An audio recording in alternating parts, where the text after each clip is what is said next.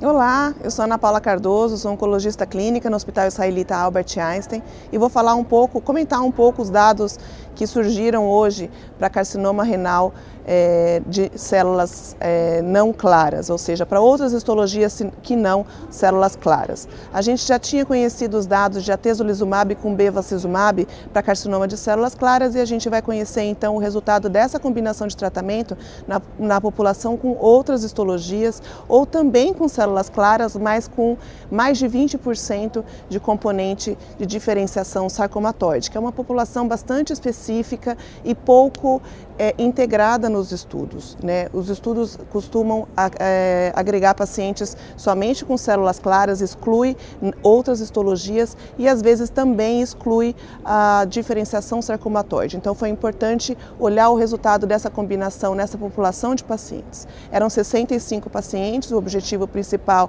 é avaliar a taxa de resposta e segurança. A taxa de resposta chegou em torno de 34%, independente do subgrupo dos pacientes, e com 57% de benefício clínico. Então, mais uma combinação de tratamento que hoje a gente acredita que esses pacientes podem se beneficiar.